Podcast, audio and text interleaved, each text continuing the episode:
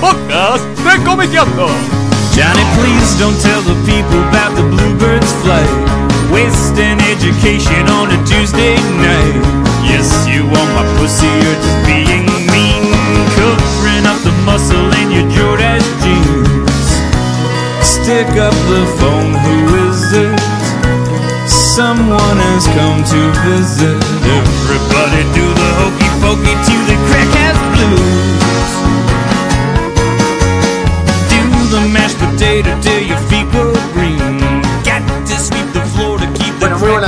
bienvenidos al podcast número 66 de Comiqueando.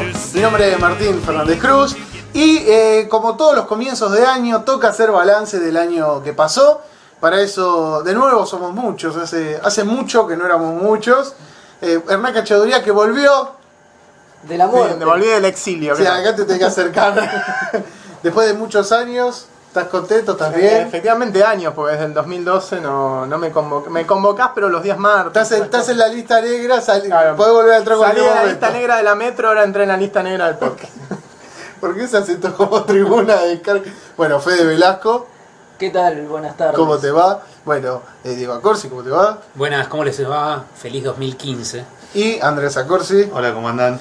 Bueno, eh, somos cinco en la mesa, así que lo que vamos a hacer es repasar distintos aspectos de, bueno, del 2014, qué fue lo que nos gustó, qué fue lo que no gustó, cómo estuvimos en materia de lanzamiento, de series que defraudaron o no.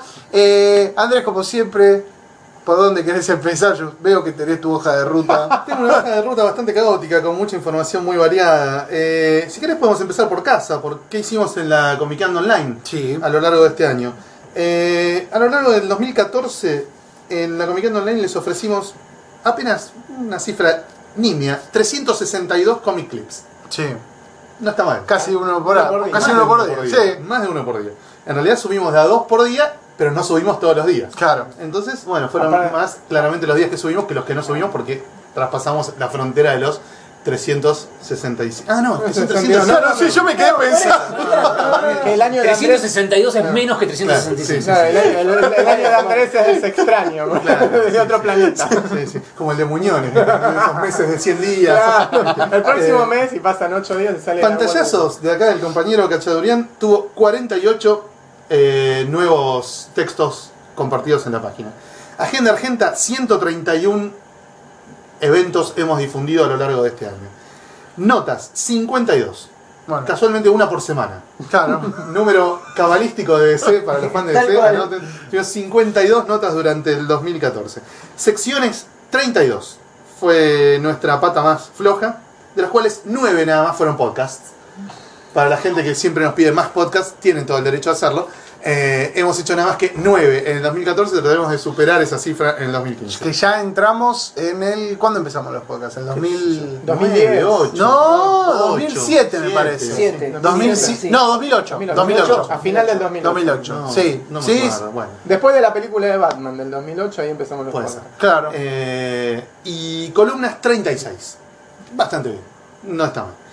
Así que bueno, eso fue lo que tuvimos en cuanto a... Bueno, por supuesto un montón de tiras eh, que de, de los distintos autores que colaboran en el sitio, que todo el tiempo las vamos renovando y demás. Pero básicamente en cuanto a los contenidos de la página, lo que les ofrecimos fue eso que acabo de decir. Está bastante bien, dentro de todo, Sí. ¿no? Para hacer una página que se hace en los ratos libres de onda eh, y que es absolutamente gratuita. con- No, es un montón, o sea, si vamos a evaluar contenido, hubo más de una cosa por día que la página ofrecía, es Sí, una claro. Sí. bocha, digo. Sí, hay sitios los- que no te ofrecen nada durante, Durante semanas. semanas. enteras, digo. No, no, acá más casi de todos una los días subo publicación algo, casi todos los días por subo día algo en promedio, me parece Sí, que, sí. que es altísimo. Eh, bueno, después podemos repasar, como hacemos todos los años, los nombres de los artistas grosos que fallecieron, Mm. que ya no vamos a contar con su talento en los años posteriores, pues bueno, les tocó irse. Arrancamos con Philippe Delavie, un gran dibujante eh, francés, el que dibujaba Murena, no sé si se acuerdan, un dibujante estilo muy realista, muy barroco, muy académico, muy que parecían estatuas en movimiento los personajes. Eh, muy conocido obviamente en Francia, acá lo publicó Norma, todo lo de Muren, así que habrá fans. Steve Moore, el guionista británico, muy amigo de Alan Moore, colaboró con él, pero además ya venía colaborando, es mucho más conocido en Inglaterra, ¿no? donde colaboró muchos años en la 2000 AD y en un montón de otras publicaciones británicas. Eh, Al Feldstein, uno de los nombres claves de la Easy Comics, que fue durante varias décadas director de MAD, además de guionista y Sí. dibujante. Dick Ayers, que fue dibujante y entintador de Marvel y DC, muy vinculado con el sargento Fury, o sea, la época en la que Nick Fury era milico. Milico. Eh, y después muy vinculado también eh, con eh, Jonah Hex, ¿no? En su último, sobre todo en los 70 y principios de los 80. Ian, un eh, humorista gráfico nacido, no sé si en Rumania o Bulgaria, pero que vivió casi toda la vida en Córdoba, publicó muchísimos años en la revista Hortensia y en el diario Clarín. Sergio Mulco, un maestro muy eh, relacionado con Gilgamesh y con Nippur, El, el que principalmente. más capítulos de Nippur dibujó en la historia. Claro. Eh, los fans de Columba seguramente lo, lo recordarán muchísimo a Sergio Mulco, además muy buen tipo. Stan Goldberg, uno de los dibujantes icónicos de Archie, ¿sí? que también tuvo sus participaciones en títulos de DC y de Marvel, a veces firmando por- con seudónimo, porque hacía cosas tan iguales a Archie que si se sabía que era él el autor lo iban a cagar a trompadas en la otra editorial. Eh, muy muy buen dibujante emblemático de Archie, sobre todo fines de los 60 y, y toda la década del 70. Y Enrique Villagrán, también muy vinculado con Columba. los personajes de Columba, el hermano de, de Ricardo, que es el, el más conocido por ahí, el más talentoso. Eh, Enrique es el que también trabajaba en eh, la parte de eh, representación de artistas, digamos, ¿no? Vinculando artistas argentinos con editoriales y guionistas de Estados Unidos. Entonces, 1, 2, 3, 4, 5, 6, 7, 8 autores a los que les rendimos nuestro homenaje y eh, dentro de todo nos salió barato. Hemos Sí, tenido años hay esta lista era, terribles, era sí, tremenda, sí, no sí, se sí, podía sí. terminar esta lista. Sí, era sí, sí. un montón de autores y cada uno era una patada a los huevos tomando carrera desde Rivadavia hasta acá. Bueno, Eh, empezamos, igual empezamos 2015 Sí. con 8 menos. con cinco dibujantes bueno, Cinco sí. masacrados por los terroristas islámicos. ya casi de- igualamos la lista en una semana. Sí, sí, sí. Pero bueno, no era ni el único que era realmente muy, muy Ah, conocido es era, era Wolinski, no, no. Ah, el de Jeff 80 Wolinski. años, sí. Claro, un maestro de muchas generaciones de dibujantes, eh, que por ahí era el único que calzaba en esta lista Claro. si se iban muriendo de a uno por casualidad, digamos. ¿no? Eh, eh, en, en enero del 2016 estaríamos hablando de que en la lista de los grosos que se murieron en el 2015 estaría Eh. Eh, a los demás también los, viste, no- lamentamos muchísimo su muerte, pero no eran autores que eran conocidos en Argentina ni que los fans que nos escuchan habitualmente los siguieran o los conocieran. Eh, bueno, no sé si querés ir ya al tema de ventas y de mercado. Vamos, vamos. Estamos haciendo al revés, porque siempre terminábamos con, con, con los, con los fallecidos. Pero bueno. Bueno, no lo sacamos de encima más Está rápido. bien, ¿no? sí. No sé si quieren empezar también a meter cosas que tienen que ver con tele, con, con series, con películas. Podemos ir. ¿Quieren eh, mencionar alguna de Para mí, tele? película del año Guardians of the Galaxy. Sí. Cantepri. Sí, Sí, estreno comiqueros en el 2014, hubo varios. Tuvo, bueno, Capitán América 2, 302. 300 3, No, el Sin surgimiento City. del imperio. Ah, 300 Sin City, Claro. Tortugas Ninja, Tortugas Ninja. eh, Capitán América, X-Men, y Spider-Man. X-Men también la banco, eh, digo que Yo vi- sí. Yo vi tres nada más. X-Men, Spider-Man y Capitán América. Y ahora- ah, no, y Guardians también, cuatro. vi. Y también se estrenó la de las chicas eh, novias, ¿cómo se llamaba? Eh, la Ah, vida sí. de Adele, La vida se de Adele. el 5 de enero. La vida de Adele. Ah, me gustó ah, mucho. sí. también, Sí. muy Está muy buena, esa- muy buena algunas partes que Sí, sí, sí, sí. te prendes mal, otras Sí, sí. ¿Viste una teta, querés decir? No, no, una no la viste. ¿Vos no la Mucho tijereteo. No, ahí para ver Hay todavía. una- un par de escenas de tijereteo que te querés matar. Si no puede ser. este Tres horas, un Sí. poco... No, no, pero No, no, no, no, Garpa. Claro, sí, sí. Garpa. Ay, las escenas de tijereteo son como de seis. Plastificaste los pisos del patio con Sí. personas. Eh, no te alcanza las tres horas porque tenés que poner la pausa un rato y volver Para recuperarte, Sí, ¿eh? sí, bajar sí. la temperatura y Muy volver la fuerte, muy fuerte, muy En fuerte. cine es imposible de ver. ¿no? Eh, Para bueno, valijero esa película. para Bali. Una referencia ochentosa. Pero sí. Una referencia ochentosa que pocos captaron. Bueno. yo de todas esas. Y la tengo dura, ¿eh? Eh, Está entre Capitán América. La tengo dura. Sí, sí. No por la película. A tono no, con- no. Eh, Y eso que no la viste. ¿no? está parejo entre, entre Capitán América y, y Guardians. Sí, Para yo, elegir la mejor. sí, yo estoy de acuerdo. Sí, la de Capitán América fue muy buena. Yo la verdad cuando salí del cine dije, no, no me esperaba esto, me esperaba un... Yo estoy entre Guardians y X-Men. Y X-Men también está muy bueno. X-Men es la... Capitán América me, me gustó mucho, coincido acá con, con los muchachos. Y, y tengo que hablar mal, ya que estamos, de Sin City 2. Es increíble la bosta que hicieron después de haber hecho una película que estaba tan buena como, Sí. como Sin City. Digo, a mí Sin City me había gustado, pero hasta el maquillaje de Marv es choto. Ah, sí, es verdad. O sea que la primera Marv vos decías, está igual, está perfecto. Acá no sé qué pasó. No, se olvidaron de ponerle un par de partes, me parece. Eh, Está muy, muy Mikey Rourke. Eh, no sé qué pasó, pero es pésimo, no se parece a nariz. está Mickey Rourke re gordo. No, no, es un, es un desastre. Y además hace agua por todos lados el tema de. El guion. El guion ni hablar y Nancy Callahan, la stripper que no se pone en bolas cuando en el otro lado tenés a, a Eva Green todo el tiempo en pelotas. Entonces digo, en la película ahí empieza a pesar mucho el hecho de que tenés el personaje de Ava que está en bolas media película, básicamente, pues la otra que baila en un boé vestida. Todo el tiempo. Eh, Todo el ella tiempo. dijo, ella dijo, ya en la primera Jessica Alba, que ella no, no se quería desnudar porque si los padres veían. Hecho, Boludo, no, el pelotudo de Rodríguez que le dice, bueno, está bien. No, pero en Machete, Jessica Alba hay una escena en la que aparece en bolas y después se descubre que es un doble de cuerpo y le pusieron la cabeza de Jessica Alba en pelo. Eh, o sea, perdón, la cabeza de Jessica Alba, ¿no? Que Sí. supuestamente debe estar ahí en, en bikini. ¿Y la tortuga ninja? Un desastre, horrible. Está, para, un ¿Qué nene, para, un, para, para un nene de 7 A años ver, puede andar. para pero- mí, las tortugas están perfectas. Digo, las personalidades de las sí. tortugas y demás están re bien hechas, eso me Eso encantó. bueno. Después el resto de la película es una bosta. Como todo lo que hace Michael Bay, Tal perdón. cual, Sí, sí, sí. Y hace agua por todos lados. Pero las tortugas en sí como personajes están muy bien tratados. Por desgracia cayeron en esa película inmunda. Yo esperando Pero uno- me parece que es una de las mejores caracterizaciones de las tortugas. Incluso me ha gustado más que, que muchas marca otras. la avenida. Yo, eh, eh, digamos, uno, uno enviciado con el tema de Marvel, yo me quedé hasta después de los créditos y digo, capaz parece usar yo, yo. Como un boludo me quedé, porque digo, en una de esas. Pero no, me fui como un boludo. Fuiste al cine a la- verla. Sos un hijo de puta, fuiste al cine a verla. Yo me la. Eh, boludo, no, eso no da para ir a verla. Después. Es más Eh, ilegal que hacer esa película. Ya se habló bastante hace un par de podcasts de estos, pero también fue un año importante en cuanto a presencia de los personajes de DC en la tele, ¿no? Claro. Sí. Con la llegada de Constantine, Gotham, eh, Flash, y, bueno, y, la, y la continuidad de, de Arrow, ¿no? Y ahora ya están los afiches dando vuelta de. Bueno, no, De Vixen. De iZombie.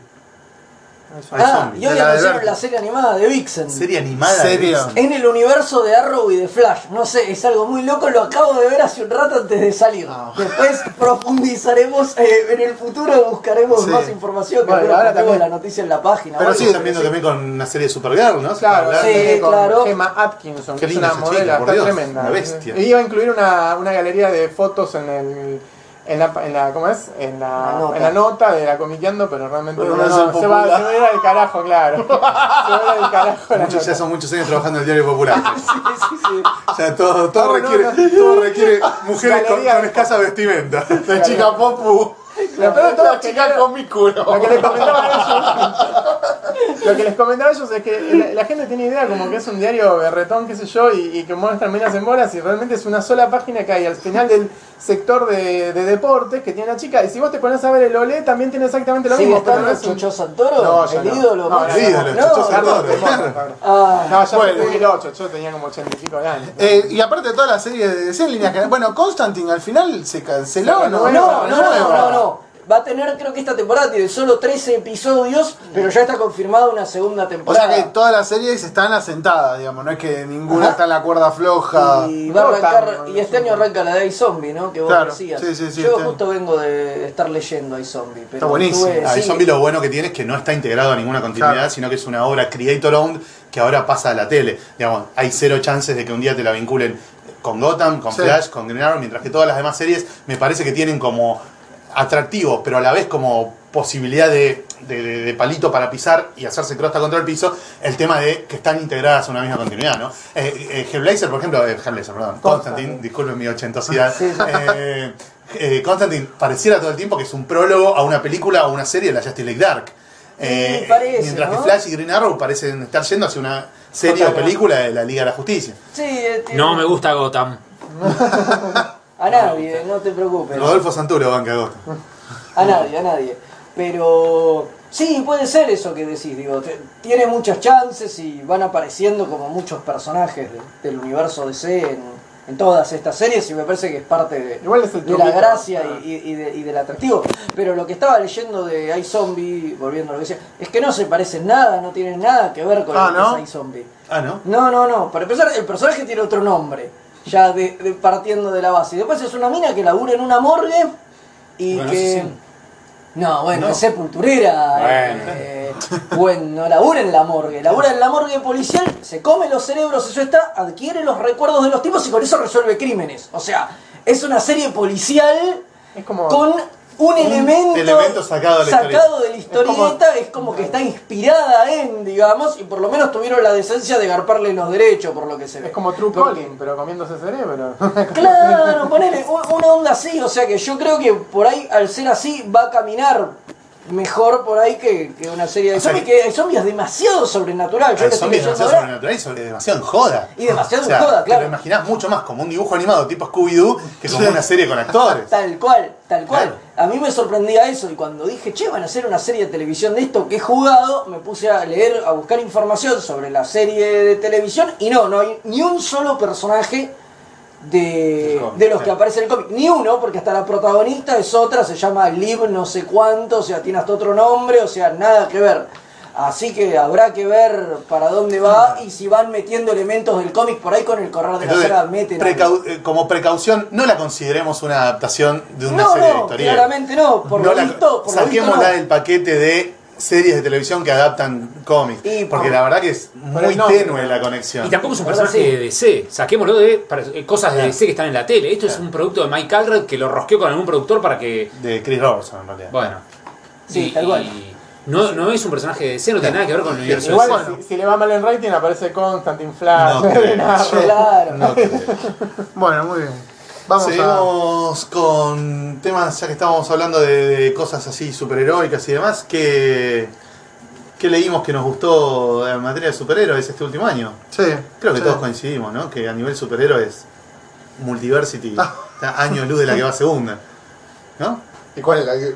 Y no sé, Ah, después, ah. después- discutimos, digo, Sí, puede sí, ser el sí. Silver Surfer de, de Mike Allred que nombramos recién, lo que está haciendo ahora Slot con Spider-Verse, que está impresionante, eh, hay un montón de cosas que están muy buenas, pero, vamos a coincidir, me parece que Multiversity se lleva todos los laureles, Sí, claramente. la no, no, no la seguí leyendo, creo que leí hasta el 3, creo que fue el último que leí, igual creo que va por el...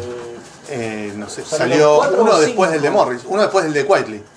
Claro. Que debe sí, ser el que- cinco o que cuatro. Creo que el 5 o el 4, pero eso, yo leí los tres primeros nada más y... ¿Llegaste al de, Mor- al de Quietly? No, Entonces te faltan dos. Claro, ah, está, listo. Está. No, no, no, leí lo- los tres primeros. O sea, eh, bueno, el primero, el de la JCA y el otro. Y el de los ellos que son pendejos y que es como un universo de los Eh, 90, 20 años exacto, después. donde, do- donde, exacto, donde son todas como celebridades. Exacto. Sí, tal cual. Donde Rayner leí. es el más Ah, grande de la liga. eh, claro. Exacto. Hasta, hasta ahí leí, me, me, me viene gustando mucho, está, está, está muy bueno. La verdad que sí, sí, me parece que es, es lo mejor en materia superheroica de este año, un año que tampoco dio grandes. No, porque lo más, todo lo más interesante salió en Image y ya por afuera de los superhéroes. Por eso, sí, sí, sí, todo sí. el tiempo buscándole la vuelta por afuera de los superhéroes. Bueno, ya lo, lo hablamos varias veces, pero lo- nos vamos a, a- a- a reiterar una vez más. El tema de que todos los guionistas importantes del mainstream rápidamente se arman su kiosquito Creator Owned en Image y ahí es donde realmente dejan la vida, ¿no? Sí, Mientras que los títulos que hacen para Marvel o DC, medio que la salen a chorear, a pagar las expensas. Sí, y si no fuera por Multiversity, como hablamos recién, Sería el año más triste de DC, claro. Pelea el descenso, pero, pero mal. sí, es tristísimo. este año creo que no hubo nada Eh, potable para Luquita Ferrero, el de Reto, lo dijo muy claro. Multiversity es Grant Morrison tratando de que DC no sea la UCR de los cómics. O sea, Sí, le sí. sacás a Multiversity y es la UCR de los cómics. Sí, es, es el el partido horror. centenario que alguna vez tuvo chapa y hoy es para cagársele de risa en la cara. Es muy triste DC fuera de, de Multiversity. La verdad que eh, hay que ver si alguna de las series que están intentando levantar, levanta. No sé cómo le fue eh, al Superman con Romita Jr. Sí, ese yo lo empecé a leer, no está mal. No está mal. No está mal, está No bueno. Dicen pero... que está bastante bien lo de eh, Francis Manapul en Detective. Y como que hay algunos atisbos de series que más o menos pueden llegar a, a Pero salvarse. Bueno, terminó este año, el 2014 terminó Salvelo en Wonder Woman, que para mí Fue lo Fue mejor la serie 52, de, mejor calidad, la más constante. Obvio, obvio, bueno, pero terminó, digo, a eso Sí, sí, sí, y la agarró, lo leí el primer número del hijo de puta. David este. Finch, chao, no sí, chao, que No los guiones los, los hace la mujer. No se puede leer más. No se puede leer. ya el primer número es un desastre. Sí, bueno, Green Arrow también venía bien y también cambió todo el equipo. Digo, sí, sí, no, por eso, las pocas series que estaban más o menos buenas O se cancelan o cambian o totalmente de autor. cambian totalmente, totalmente Pero- de autores. El fracaso del New 52 va a repercutir que ahora en el 2015 con la con Convergence, Convergence. va a entrar el universo anterior y ahí vamos a ver que cómo se reformula DC. Probablemente muchas de las cosas de New 52 sean eliminadas o modificadas para volver al Se universo viene un anterior. re reboot. Seguro. Puede Otra ser. vez, digo, pero tan cerca, digo. Puede ser, ya puede ser. esos son manotazos de ahogado, esas Ah, cosas no. no. pueden salir Ah, bien. no, digo, no una cosa es cuando metías un reboot cada 20 años, me parece que hasta es, es necesario, pero. Pero ya está, Cada van, 3, van por 4 el, años, digo, cambiar todo. pero van por ¿no el ves? billete. Yo Bueno, creo que si no funciona. Eh, los cómics de DC están funcionando como plataforma para eh, eh, eh, lanzar cosas en la tele y en el cine. Si no funciona, bueno, saque, eh, cambiémoslo todo y empecemos de vuelta. Los nombres los tenemos, las marcas ya las tenemos, las tenemos que mantener. Bueno, cambiemos todo para a ver cuál pega. Y el que pega lo tiramos a la Sí, tele y el que pega lo tiramos. sí. Ahora sale esta serie de, de Destro, que joven, Ah, tiene sí. lo- los dos ojos y qué sé yo, pero está en continuidad. Es muy raro. es muy Bueno, en ese sentido, Pero lo Marvel- hace Tony Daniel, o sea que bueno no igual- puede igual no ser. lo vamos a leer. O En Marvel cambió la torta. Sí, porque sí, después sí. del reino de Bendis y después del reino de Hickman, ahora es el reino de Dan Slott. Sí. O sea, ahora el rey Midas es Dan Slott. Cáguense de risa, este se cae de risa, hijo de puta. Pero entre Silver Surfer y Spider-Man, el tipo tiene los dos mejores títulos de, de Marvel. Ver, Vino Warren. Ellis a hacer eh, Moon Knight y pasó desapercibido. Porque hoy los, los títulos clave son esos, eh, son los de Dan Slott. Eh, yo lo, lo banco a muerte. lo A mí, banco a muerte. Pegaron manotazos a lo, a lo loco. Bueno, el tema de Capitán América, que ahora es el Falcon. Thor, que ahora es mujer. Bueno, están pegando manotazos a lo pavote Marvel también, a ver cómo zafa de una situación Marvel- que obviamente no es la ideal. Creo que ya terminó o estaba de Axis. Anca- No, no, yo digo. Uncanny Avengers que para mí fue de Se lo relanza mejor. ahora. Claro, fue de lo mejor que hizo Marvel, pero en años con, con bueno, con Rick Remender y también me parece que en promedio los tipos tienen una calidad que está mucho, digamos, está año luz de DC. Y después también se mandó sus, sus bajadas de lienzo o sus cosas absolutamente inexplicables como la muerte de Wolverine, desactivar a los Fantastic Ah, Four y no, que no tengan más revistas. son todos objetivos Son cinematográficos. Todas cosas que tienen que ver con la pelea entre Marvel y Fox por Claro, el tema de los de derechos. hecho, el- a los X-Men también, viste que hace dando cada un poco 10 menos años bola. atrás eran en los cómics número uno y ahora se quedan con los que le dan licencias de cine. Es decir, Sí. eh, X-Men, todos los que están en manos de otros. Tratan a- de, de- de ningunearlos Claro, un poquito, no de barrarlos abajo de la alfombra. Bueno, ahora se difundió lo de Deadpool, ¿no? Que aparentemente termina en abril con la muerte de Deadpool y no sacan más cómics de Deadpool. ¿Qué sé yo? Puede pasar El cualquier año cosa. que viene Uno de- viene era uno de los caballitos de batalla Claro. de Marvel de los Y- y otro tiempos. tema. Se funde OVNI si, si cierra Deadpool. O sea, el cómic es como merchandising de la película y no al revés. Sí. O sea, si Fox saca una película de los Cuatro Fantásticos, a Bichuchelo sacando cómics de los Cuatro Fantásticos para que el público que va al cine te compre los cómics. No es al revés, no es que si vos sacas el cómic la película va a triunfar. No, eso, eso yo creo que estos tipos lo estudiaron, ¿eh? Para Yo mí eso es un error, para es dicen un que y deben saber que el cómic capaz no funciona tanto como, como merchandising de, la- de las películas. Vieron Igual la película se va a los actores, sola, eso sí. fue genial, cuando mataron a los actores en en, un cómic. en un cómic fue buenísimo. Bueno, cifras de venta definitivas de Estados Unidos del 2014 lamentablemente no hay, porque los compañeros de Diamond, que son los que manejan la gran parte de la tarasca, no manejan lo que es distribución en kiosco y hay muchas librerías y cadenas de librerías que no le compran a Diamond sino a otros distribuidores o incluso directamente a los editores. Pero digamos que la gran masa de lo que se vende en comiquerías y librerías lo maneja Diamond. Diamond, sin embargo, no dio a conocer cifras de ventas de diciembre. Entonces todas las cifras de venta que tenemos del mercado norteamericano llegan hasta noviembre. Hasta noviembre tenemos acumulados unos 497 millones de dólares en venta de, de cómics, lo cual significa un incremento del 4,5% respecto al año pasado, está bastante bien. El título más vendido, obviamente, Amazing Spider-Man 1, con 530.000 ejemplares. Hacía mucho que eh, no se llegaba a esa cifra, igual ahora lo supera ampliamente el número uno de Star Wars que saca Marvel en- eh, ahora en enero, que eh, va a pasar ampliamente el millón cien mil ejemplares. Es una cifra que no se alcanzaba desde 1993 con la Batman 500, en una revistita comic book que vendiera más de un millón cien mil desde el 93 que Claro, no la- quiebra Ben. Claro. La del No, no, cuando vuelve va. Cuando vuelve. Cuando vuelve Bruce. Eh, el mes de más venta y que más lanzamientos tuvo fue octubre, donde se vendieron 56 millones de dólares en cómics, contra los 497 de todo el año. Y Marvel, obviamente, es el líder lejos en el mercado. Jamás en ninguno de los 12 meses, o de los 11 de los que se conocen las cifras, bajó del 35% del eh, share, digamos, de la, Claro, de la torta. de la torta. DC, segundo, va fluctuando entre el 31 y el 32% de la torta. Increíble. Image, tercero. Solo tres abajo. Sí. Eh, Porque venden muy bien Batman. Batman Ah. siempre está entre los cinco más vendidos, siempre. A- aunque Marvel te saque eh, mega crossovers con todos los personajes, número uno de las series Igual- más populares. Se revirtió la tendencia que fue apenas se dio el reboot, que parecía una pelea mes a mes, ¿viste? Sí. Marvel DC, Marvel DC, Marvel No, DC. bueno, pero Marvel rápidamente te acuesta. Ah. Marvel rápidamente te acuesta. Entre todas las Eh, tienen, decíamos, DC eh, segundo con un share que va fluctuando entre 31 y 32%. Image tercero, generalmente con un 12% de, de la torta, que está bastante bien para no tener un hitazo así fuera de Walking Dead, que No, es- no. sigue siendo el título más, más relevante. Eh, en el cuarto puesto, IDW, que no alcanza el 4% en ninguno de los 11 meses de lo que se conocen las cifras. Y en el Es el quinto partido obrero. Es el po. Pero no sale cuarto el, partido. No, bueno, pero más o menos tiene el 4%. Y en el quinto puesto, Dark Horse, que no llegó en ninguno de los meses de los que se conocen cifras, al 3,5%. Eh, a Dark Horse, bueno, obviamente sufriendo la pérdida de Star Wars, ¿no? Que era también un caballito de batalla Y bueno, importante. sí, ya había sufrido de mano de IDW hace unos años una banda de licencias Sí. que lo fueron acostando. Y bueno, y ahora perdió Star Wars, están en pelotas, Sí, digo, le sí, tienen sí. Hellboy y Sí. que Bueno, le y cipen otras la pija a- Series de terror y cosas que van buscando. Conan, manga. eh, Encima me dijeron que todos los títulos que había hecho eh, Dark Horse de Star Wars pasan a ser editados por Marvel ahora. Es increíble. Claro, porque es sí. Lucas. sí, porque era todo Lucasfilm. Es increíble. Todo Lucasfilm ahora es Disney y todo Disney ahora es Marvel. Listo, chao.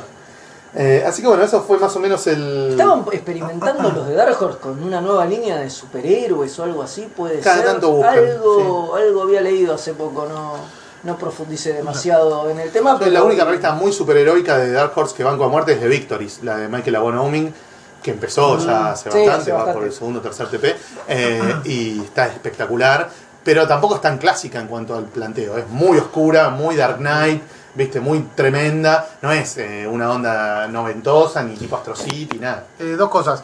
Eh, al margen, en cine la película más vista fue Guardians of the Galaxy Sí. en Estados Unidos y la tercera fue Capitán América 2. O sea, eso también da una pauta del interés que generan los superhéroes y que eso rebota obviamente en las ventas.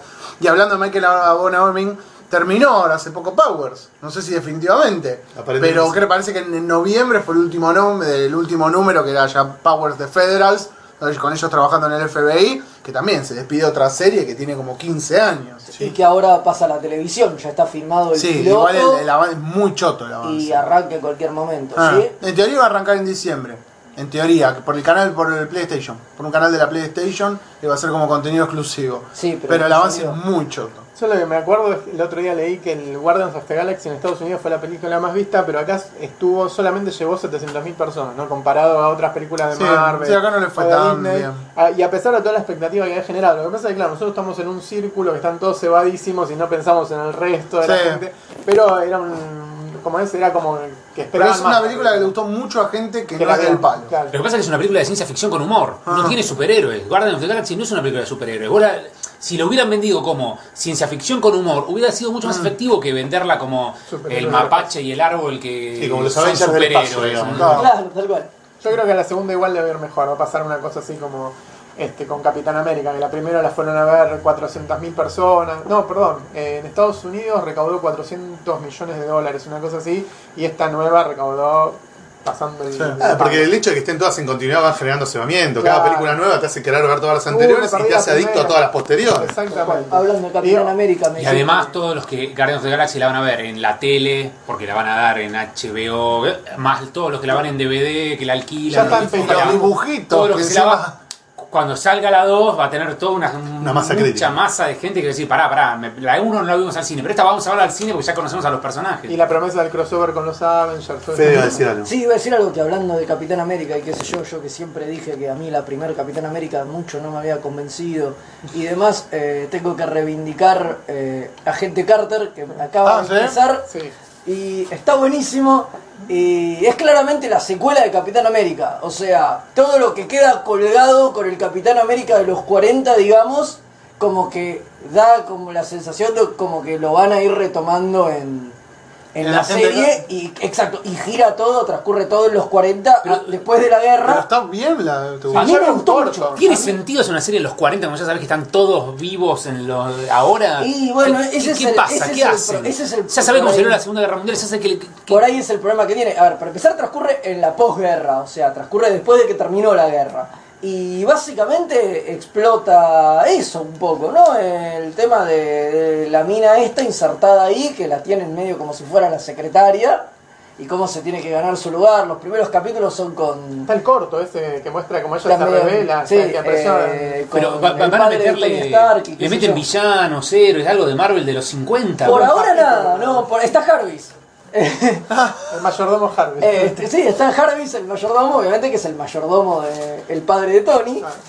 no sé si Eh, y nada, y, la- y la ayuda es como el psychic de, de Carter. no sé si ustedes eh, vieron el está, corto. pero es hubo, divertido. eh, Ahí te plantea todo, o sea, hay un corto que sale detrás de un DVD, detrás de un DVD, perdón, como extra de un DVD o del Blu-ray, no sé qué película. Iron Man 3 me de parece. Iron Man 3 y ahí está Agente Carter que son no sé 5 o 10 minutos en los cuales ella cuando termina la guerra queda relegada a un escritorio hay un, agen- un tipo que es el jefe de todos los agentes especiales y manda a todos a misiones pero ella la deja ahí y un día no hay nadie atiende el teléfono y es Tony el padre de Tony eh, Stark que es el jefe de Shield en el pasado el creador de Shield y la, la manda a ella a una misión y va ella y la cumple cagando a trompadas a todos y ahí la toma como la, la, la primer jefa de Shield digamos Ah, ese es el comienzo Esto es previo a eso, obviamente. ah es previo todavía Claro, Ah. sí, sí, sí, sí, sí, sí. Ella es justamente esa parte, es la parte que ella está en el está escritorio, ninguneada. ninguneada totalmente, y la serie obviamente explota un poco todo eso. Eh, no, la verdad que me, que, que me vi los dos capítulos que se emitieron hasta ahora y me divirtió mucho y me sorprendió porque no daba dos mangos, pero... A mí la que me gusta mucho, divertida. la vi más por cuestión de trabajo que por, por tiempo y qué sé yo, es la de Walking Dead, la cuarta, tem- quinta temporada, que siguen explotando, o sea, igual creo que a la cuarta no la supera nada por los golpes bajos que va tirando, pero la, la quinta temporada, o sea, me, me sorprende a mí cómo es que te logran capturar todo el tiempo con una serie de muertos vivos y sobre las relaciones de, lo- de los personajes. Bueno, ¿no? pero eso pasa también en el cómic. Sí, Eh, lo pero- importante no es lo que hacen los zombies, sino cómo los humanos se cagan Claro. entre ellos con la excusa del apocalipsis zombies. zombie. Sí, sí, es tremendo, Bueno, la verdad, no y- sé cómo y es muy llaman. divertido cómo tratan en la serie de televisión de tomar los elementos más importantes del cómic, pero le pasan otros personajes en otros lugares y en otras situaciones porque la serie se abrió totalmente. Claro. Pero, qué sé yo, pero todas las cosas importantes que han pasado en el cómic eh, pasan en la serie también de, de otra forma distinta, pero, pero están y eso me parece que está bueno y es ingenioso por lo menos. Y, Te agarran por sorpresa. y, y te sorprende, claro, te sorprende y la puede ver tranquilamente los Tu mamá, que- tu papá. No, no, la gente que sigue el cómic sin morfarse, ¿entendés? Que sea exactamente igual y que no te aporte nada. Igual que- los fanáticos del cómic la odian. ¿no? A mí me cansó y la gente que conozco que la ve me dice es muy muy lenta, muy muy lenta. Sí. ¿Cómo hacen una serie muy muy lenta para seguir atrapándote? Y aparte es la, la más vista de todos Estados Unidos, de todas las, las series de cable, ¿no? Siempre meten el primer episodio y le gana el Super Bowl y todas esas cosas. Sí. Ahora vuelve el 8 de Es, es muy irregular, tiene ese problema. A mí me gusta, pero admito que tiene de pronto rastras de, no sé, cuatro o cinco capítulos donde no pasa una mierda. Y qué sé yo. digo, Ah, igual ahora esta Y uno lo mira por ahí porque, bueno, qué sé yo, todos los martes, la dan los lunes allá, me miro Walking Dead y ya está. Es una hora que empleo en ver eso y listo. Y no en ver pornografía. Claro, y ya está ahí la miro, digo, y cuando viene un capítulo de choto, y bueno, es un capítulo choto. Si me dan muchos capítulos choto, y sí, eventualmente me, me voy a bajar y la voy a dejar de ver. Pero por lo, pero nunca llega a pasar. Pero el otro día te me aparece un mensaje que- en Facebook del fan club y te dice, ¿no viste lo que pasó ayer en el episodio de No, igual nunca tiene. Me parece que el periodo más choto fue con la pendeja esa de mierda que no la buscaban, creo que fue en la segunda temporada o en la tercera. ahí, se, ahí se bajó medio mundo de la serie. Toda esa parte fue insoportable mal, pero creo que ese fue el filtro. Ocho digo. capítulos buscando una nena. Ocho capítulos buscando una net, tal cual. Digo, el que pasó de eso, creo que después la serie ya. Sí, yo creo que la segunda temporada es la más floja, después se- la tercera se vuelve medianamente potable y, y se puede ver hasta. Bueno, gusta. en este podcast de Walking Dead, Andrés, queremos. No, bueno, yo tengo más datos si quieren de lo que fue las ventas en el mercado francés. el más importante de los mercados europeos, donde la tendencia cambió este año hacia mayor cantidad de novedades, pero con tiradas más bajas. Lo cual es una rosca que claramente perjudica a los autores, ¿no? que ganan más por derecho Claro. de autor si imprimen si se imprimen más libros. Eh, hubo 3.946 novedades, nada menos, y 1.058 reediciones.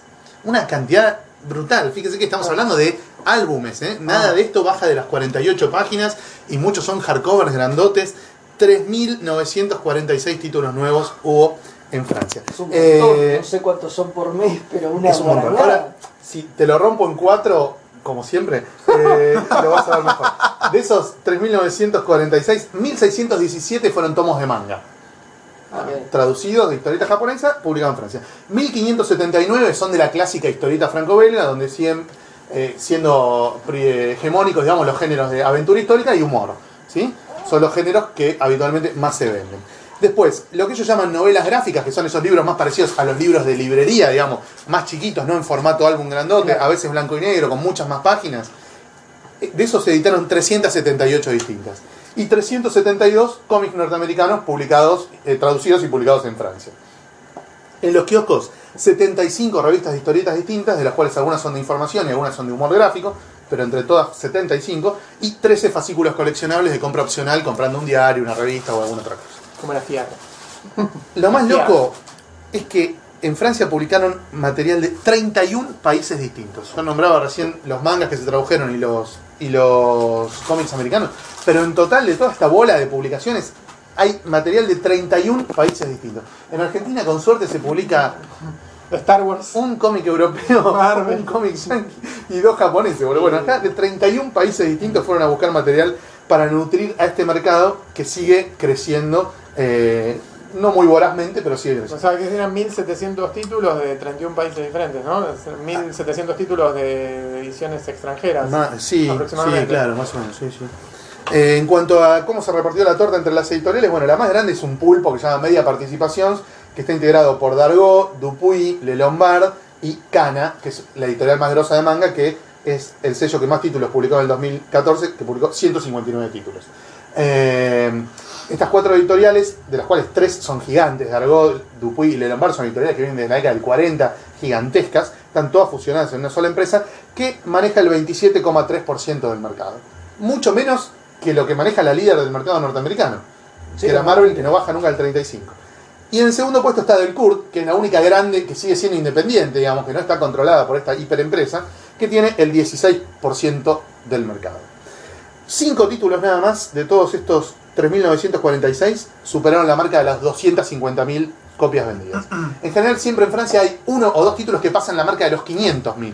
Pero como este año la tendencia fue a bajar las tiradas, hubo solo cinco que pasaron la marca de los 250.000. El puesto número uno con 430.000 ejemplares vendidos fue para el tomo 3 de Blake y Mortimer, de Yves Santé y André Julliard.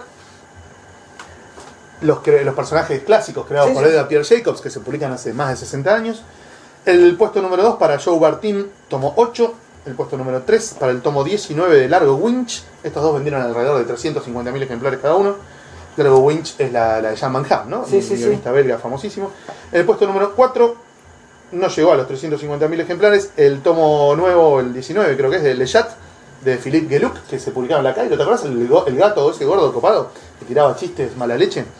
Y en el puesto número 6, con 270.000 ejemplares, el último tomo de Lucky Luke, el que salió este año. Que es el número 6 del Pero reboot. este año no salió una nueva Asterix. No, el año pasado salió. No, el año pasado. Ah, yo me Que ese confundí. vendió más de un millón de ejemplares. Yo me confundía que también pensaba en Black Sad, pero no, es 2013. También es Amarillo 2013. de Black Sad 2013. salió en Amarillo también es 2013. 2013. Claro, claro, sí, sí, no, este año no hubo Black Sad. Claro. Eh, en el año que viene tenemos Corto Maltés, que vuelve, tenemos el Metabarón, que vuelve, tenemos el Escorpión, que vuelve. Hay un montón de títulos hitazo para el año que viene. Skydol vuelve. también. Vuelve Skydoll. El año que viene va a ser Sí, sí, tipo sí, un, a ser- una guerra Y Asterix atómica. también. Asterix, Otro Asterix. me parece que no, nuevos para autores. 2015 no llegan, ¿eh? No llegan al 2015. No creo, ¿eh? Si llega, llega muy afines, llegar para las fiestas. Pero se van a detonar unos- unas municiones gruesísimas. Con los nuevos autores. nuevos Claro. no- no- Eh, me parece que se van a detonar municiones muy Sí, gruesas. ya el nuevo Corto Maltés va a ser un. Va a Sí, ser un va a ser bombazo. un bombazo. Un bombazo. Bueno, aprovechamos Para autores españoles, eso es lo más loco de todo. Con mi amigo Juanjo. Eh, Garnido, ¿eh? eh, no, eh, Díaz Canales. Ah, No. Eh, claro, el otro, Claro, Juan del otro, otro, sí. el otro, claro. Juan del otro Garnido es el dibujante. Es el dibujante, Juan Díaz Canales, Juan Díaz guionista, Canales, el eh, con Rubén Pellejero. Dos autores de la puta madre. Sí. O sea, haciendo corto maltés. Bueno, y vamos a ver qué pasa. Aprovechamos para despedir a Cacha. Cacha, gracias por haber venido. Nos vemos. Chao. ustedes, nos vemos la próxima. Dentro de cuatro años nos El, vemos. próximo podcast creo que es 2017 con Guardianes, Para, para la primera parte de 2018, Avenger 3 la de la. Galaxia 2, ahí estamos. Bueno, no hace falta que salude, así lo Sí. cortamos. Saludamos y Bueno, ¿con qué seguimos? Cuando se estrene la nueva Green Lantern de DC, lo llamamos. ¿Vos tenés Ya, algunos 2020, datos? total, si nosotros tenemos esos datos, digo, ya sabemos cuándo lo llamamos a Cacha para el podcast. Vos, Martín, tenías alguna data del mercado español en Sí. cuanto a edición. De manga. De manga. Sí, eh, como, va- digamos, como está pasando en los últimos años, el mercado español, lo que es manga, está un poco, digamos, está lejos de los picos que tenían 2007-2008, pero de a poco va repuntando. Eh, el 2014 fue un buen año en materia de manga para España. ¿Y cuál es, el- cuál es la editorial que tira más títulos? Ibrea. Ibrea, exactamente. Ibrea tiró eh, en España 130 títulos que convirtiéndose en la editorial de, digamos, abocada al manga que más lanzamientos hace eh, de manera anual. Está bien, Por teniendo- encima de Planeta, Y Norma. de Norma. claro. Planeta con 98, Norma con 94 y ya después en el cuarto lugar Panini con 26 títulos que siguen siendo como de las más chicas, si bien Panini es una editorial gigante. me parece que de todas esas editoriales es la única dedicada casi Exclusivamente. Sí, al manga, es- ¿no? es Y terrible. Atenti con SC que empezó este año a publicar manga y lanzó- llegó a lanzar 15 tomos, es importante. Es terrible para mí lo de Ponenmon, que en algún Uno. momento supo ser una editorial que Sí. no tenía, o sea, 8000 lanzamientos, pero que todos los lanzamientos eran como casi de compra obligada. Ahora tiró uno que no, no, no sé cuál es. Está con el pulmotor. Sí, sí, tal cual. Eh, sí, le va muy mal a Ponenmon ya desde hace varios años. Obvia- obviamente Ibrea no es la que, la que la que lidera en términos de ventas, sino Y falleció EDT, ¿no? Que- bueno, eso es lo que decían. EDT hace un año y medio que ya no saca ningún título. Y Planeta y Norma están como eh, heredando temáticas que eran propias de EDT. Creo que Planeta sacó Solanín, que en otro momento decían que hubiera sido tranquilamente un lanzamiento de EDT. Norma sacó Solanín. Ah, Norma lo sacó. Eh, Me, me, me mucho de risa viendo la lista de los críticos españoles de cuáles habían sido los 10 cómics más importantes del 2014 y todos ponen Solanín. Yo, boludo, nosotros venimos hablando de Solanín desde el 2008, 2009. Nos cansamos de hablar de Solanín eh, hace 5 años, boludo, esto lo descubrieron ahora. Claro, porque no leen cuando, los mangas que se traducen en Estados Unidos. Nosotros descubrimos Solanín Claro. cuando lo publicó Viz. Claro, en sí, el sí, sí. 2008, una 2009. edición con páginas color, ¿Te toda una linda edición. Que nos la compramos todos, estábamos reservados con Solanín, ¿me acuerdo? Eh, y, y los gallegos la descubrieron ahora. Ah, sí, sí, sí. Y Para loco, Asano es el. Porque ya se habían publicado en España otras cosas de Niño Sano. Eh, Nishigahara Holograph, había Sí. cosas que ya estaban publicadas, ¿no? Sí, hace bastante que lo publicaron. Eh, después, claro que bueno, Planeta y Norma son las que llevan la punta en materia de ventas, porque Ibrea, a pesar de los lanzamientos, para mí sigue, claro, vinculado a un mercado y no tiene muchos autores muy potables. Tiene las figuritas fuertes como Takehiko Inoue, después algunas cosas de Katsura. Publicó Ibrea en España el tomo ese de Katsura con Akira Toriyama que hicieron en conjunto. Ese yo creo que debe haber sido uno de los grandes hits de, de- de Ibrea en el 2014. Pero los autores más prestigiosos y los autores más consumidos siempre se reparten entre, entre Planeta y Norma. Este fue el año que en Japón terminó Naruto. Después de, no sé, 72 tomos, terminó creo que el 10 de noviembre. Y, y a título personal, recién me estaba fijando porque nunca me, me acuerdo el nombre del autor y ya me lo volví a olvidar. eh, me parece que uno de los mangas, por lo menos que tienen así tirada masiva y que se consiguen en varios idiomas, para mí sigue siendo Ataque a los Titanes. Que en términos de éxito comercial es, Es- de lo más uno, importante. en Japón leí que están por inaugurar un, un- como un paseo en 4D donde vos te subís a una montaña rusa y vas recorriendo como el pueblo donde transcurre y donde estaban- te, te van apareciendo los titanes. Ahora se viene una, una película de imagen real. Sí, y hoy es el éxito, estamos esperando a ver. no sé, Es- a y el si manga es- editorial lo edita acá, Sí. digamos, pero hoy es el. Y con otras de Ibrea no acá, acá son tristísimos. Es, te digo que, Bueno. ¿sabes lo loco? Que para mí tiene un dibujo tan poco prolijo. Es un dibujo de un Sí, tipo que empezó a dibujar así. el dibujo, no Claro, es pero tiene cosa. una cosa hasta, no sé, medio under, o no, no, no es un Sí, dibujo sí, sí. prolijito como el de Naruto, ni, ni digamos ni lindo, ni vistoso. O sea, es como un dibujo funcional a lo que el tipo va contando. El ojo de One Piece. Sí, el de Bleach Tampoco, tampoco. pero Sí, son lindo, como, vistoso. como- no pero tienen como son como correctos Sí, pero te no- puede gustar o no Pero no son virtuosos. Este, Claro, sí. ¿Cómo se llama el que dibuja Attack on Titan? Buscalo si lo nombramos, Creo se lo merece. Está siendo el manga más exitoso de muchos años. Merece que por lo menos lo nombremos. Sí, Sí, nombremos, sí, sí. Isayama. Ahí está, Isayama. Hajime Isayama. Ahí está. eh, nada para ¿Cómo mí Isayama? Claro, Ajime. eh, sigue bueno para mí ese es como el gran después obviamente debe haber otros títulos y todo pero por lo menos a nivel internacional Es el mainstream, es es el el- ¿Ya tiene algún OVA o alguna Sí, sí, sí, ya tiene creo que Tiene cinco un ovas. anime también. El anime está muy bien. Está muy bueno. Está muy bueno el anime, que son 25 capítulos nada más. Y ahora ya se vienen, creo que este año, y van a lanzar la- las películas. Sí, salen las películas live action. Sí. Están.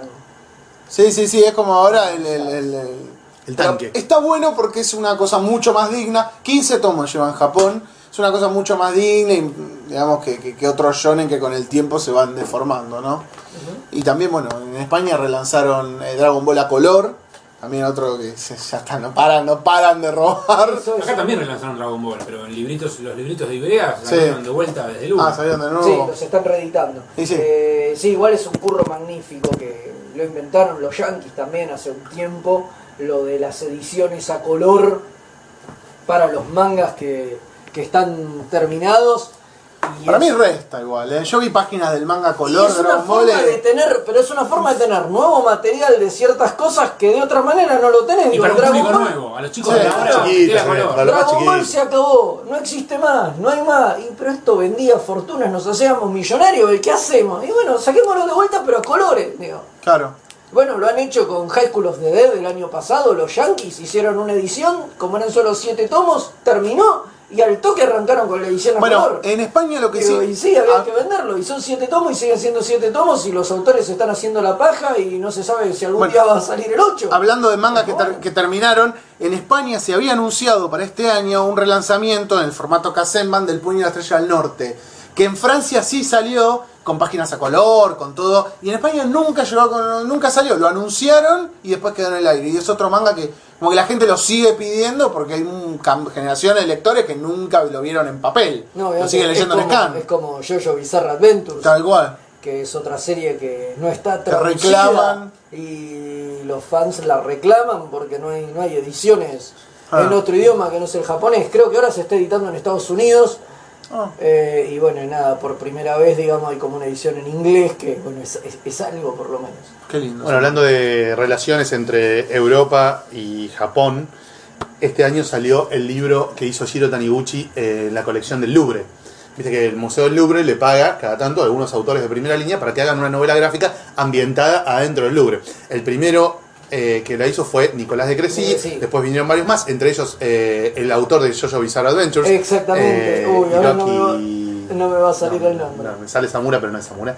Eh, y este año salió el de Shiro Taniguchi, que es una, una novela gráfica hecha a todo color por Taniguchi, ambientada en el Museo del Louvre. Hirohiko Araki. Hirohiko Araki, Gracias. exactamente, que también hizo una novela gráfica Una novela todo de- color del Louvre, sí. hace ya 3, 4 años, eh, ambientada en el Louvre, y este año salió la de, eh, la de Shiro Taniguchi, que trabajó también 3, 4 años para hacerla, porque encima es todo color. ¿no? Es un laburo Claro. que para un japonés que está acostumbrado a dibujar blanco y negro, es un laburo de Sí. Eh, es hermosa, ¿no? todavía no la tengo, pero es hermosa. Lo que se puede ver de, de- de la novela de Taniguchi es hermosa. Eh, Argentina, Argentina. tenemos alguno- un dato chiquito, tenemos Argentina, que es la cantidad de títulos que se publicaron en Argentina. Contando que los que, se- los que son varios números es un título, digamos que la Fierro, los 12 números de Fierro son un título, título, claro. y así, en Argentina en el 2014 se publicaron 132 títulos. No está mal. está Es un 13% más que el año anterior. Es Ah, bastante, bastante buen dato. bastante bien. ¿A, a- a qué va esto? ¿Qué ti- ¿Con qué tiene que ver esto? Bueno, con una mayor expansión de la línea de OVNI, que sumó varios títulos nuevos, y también con varios proyectos chiquititos que venían muy under y que se profesionalizaron y ahora se editan más tipo libro.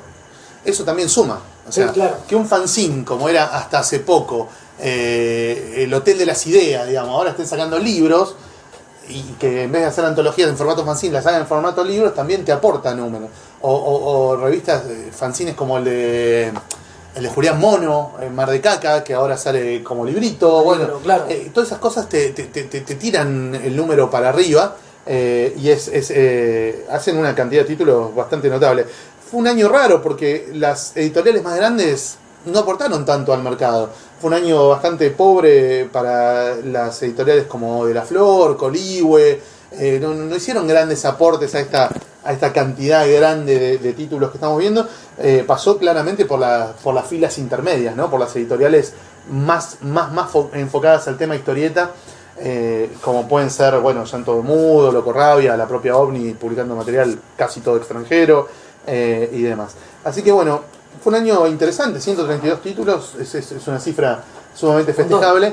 Eh, también muy fogoneado por el tema de los eventos, ¿no? Este año tuvimos el Crack Bam Boom más exitoso de los últimos cinco años, un Comicópolis recontra exitoso, eh, una Argentina Comic Con que no sé si genera lanzamientos de las editoriales argentinas, por ahí solo de OVNI eh, o de SC capaz, eh, pero que, que- que son eventos muy convocantes y que en cierto modo dinamizan la edición porque el editor quiere tener un lanzamiento nuevo si va a, a- a hacer la movida de poner un stand en un, en Sí, un lugar. lo loco es que esos eventos están todos puestos en un espacio de tiempo como muy corto, corto. ¿no? O sea, hay como una, una ráfaga, Temporada de eventos. tal cual. Es- a- esos tres meses te cagás a tiro. Y, a- y además la temporada de eventos, como vos bien decías, viene de la mano de la temporada de lanzamientos, entonces también es temporada, es temporada de novedades y el resto del año por ahí hacemos la plancha. Eh, digo, por ahí no editoriales como OVNI que sacan series regulares todo el tiempo, pero por ahí las editoriales más chicas, eh, sobre todo la- las nacionales, que se fo- focalizan mucho, eh, digo, por ahí antes era peor igual por ahí, ¿no? Porque había un evento y tiraban todo ahí, O la Feria del Libro. tal cual. Y bueno, claro, que es el, el evento que está primero, digamos, Claro. es el gran primer evento, digamos, tener novedades dos veces por año. Eh, ahora por ahí la, la fraccionan un poco más al tener toda esa tira de eventos tan pegados. No, pero de las editoriales más chicas miran el, el cronograma de eventos, pero no se ajustan tanto a eso, digamos, sacan lanzamientos por afuera de eso. Obviamente es muy difícil que saquen, que saquen lanzamientos en enero, febrero y marzo, ¿no? No, Lo que no sacaste para las fiestas, generalmente claro. lo aguantás para la feria del libro. Pero hay, hay algunas cositas que van saliendo, algunas que directamente se atrasan, ¿no? Que, que Ah, quieren bueno, sacar sí, para, que- para noviembre y terminan saliendo en enero. Pues también está el tema de que muchas veces o la imprenta no te cumple, o no llegas con la guita, o hay algún problema en la distribución. digo, no es todo tan. No es Francia, ¿entendés? Que está todo pautado con ocho meses de anticipación, qué día sale cada cosa. Sí, bueno, y este año tuvo una particularidad, por lo menos para mí, yo la viví así, fue el año en el que los precios se fueron a la mierda. Ah, ¿viste? Ah, sí. Por lo menos en lo que respecta a material Importado. importado. Pero la verdad que fue... El año en el que Panini, por ejemplo, pasó del increíble. 8 al 22. Exacto, eh, digo, se fueron literalmente a la mierda, es algo que a mí me, me sorprendió mucho, es como vos decís, de principio de año de tapa por 8, estamos hoy a tapa por 22. Porque hay gente que lo compra, Fede. La gente lo puede comprar y entonces lo Sí, compra. obvio, sí, más vale. Eh, también me Ah, parece que-. Ah, pero ¿no vale 22 pesos el euro? Me Ah, parece que pero ¿y qué? ¿Y ¿Los que decían que el dólar iba a valer 20 pesos en diciembre te estaban mintiendo? no. Bueno, sí, Pero, ah, entonces nos cagaron. Sí. Y bueno, y otro problema que trajo aparejado todo esto, me parece también, es que se terminaron de cierta manera la opción de los dealers de Sí. internet, que Pero antes eran hay- como una opción barata. Y No. ahora, a ver, siguen siendo Hay un- más baratas que una comiquería, Pero pero, no hoy por ahí un dealer te hace tapa por 18 o, o por 16. Y vos decís, uy, qué bueno porque voy a la comiquería y me cobran tapa por 20. Pero no es barato una chota, más si pensamos que, qué sé yo, que el dólar oficial, digamos, está 8.50. 8.50. Sí, igual el, el dólar tarjeta, ponele 11. que el 35 te lo, te lo comes, Bueno, el dólar, te- eh, a 11 es con toda la 11. furia. Por El eso tema es que es que 16, 18. digo. Entonces digo, me parece que, que se terminó Yo creo que la mentira Del de- dealer, sí. del dealer, digamos que los, los que quedaron son oportunistas o, o se cansaron, digamos. Me parece que en algún momento por ahí los dealers de verdad laburaban para los fans sin intención de ganar un mango ¿entendés? Y solamente brindar Era un como, un- servicio. como un fansub, era. Tal cual, es que de cierta manera sí, era brindar un servicio de decir, ya que traigo para mí, traer para mis amigos no me cuesta nada, y ya que traigo para mis amigos, traer para gente que no conozco tampoco. Pero cuando se empezó a completar, a, com- a completar, a complicar, me parece que se tuvo que profesionalizar de cierta manera eso, tomárselo más en serio es más difícil. Entonces el tipo dice, che, pará, si de pronto me agarran en la aduana, Me me, garchan, me rompen el culo y me hacen pagar, digo... Tengo que estar cubierto con los No. Yo creo que el, sobreprecio cubre la coima.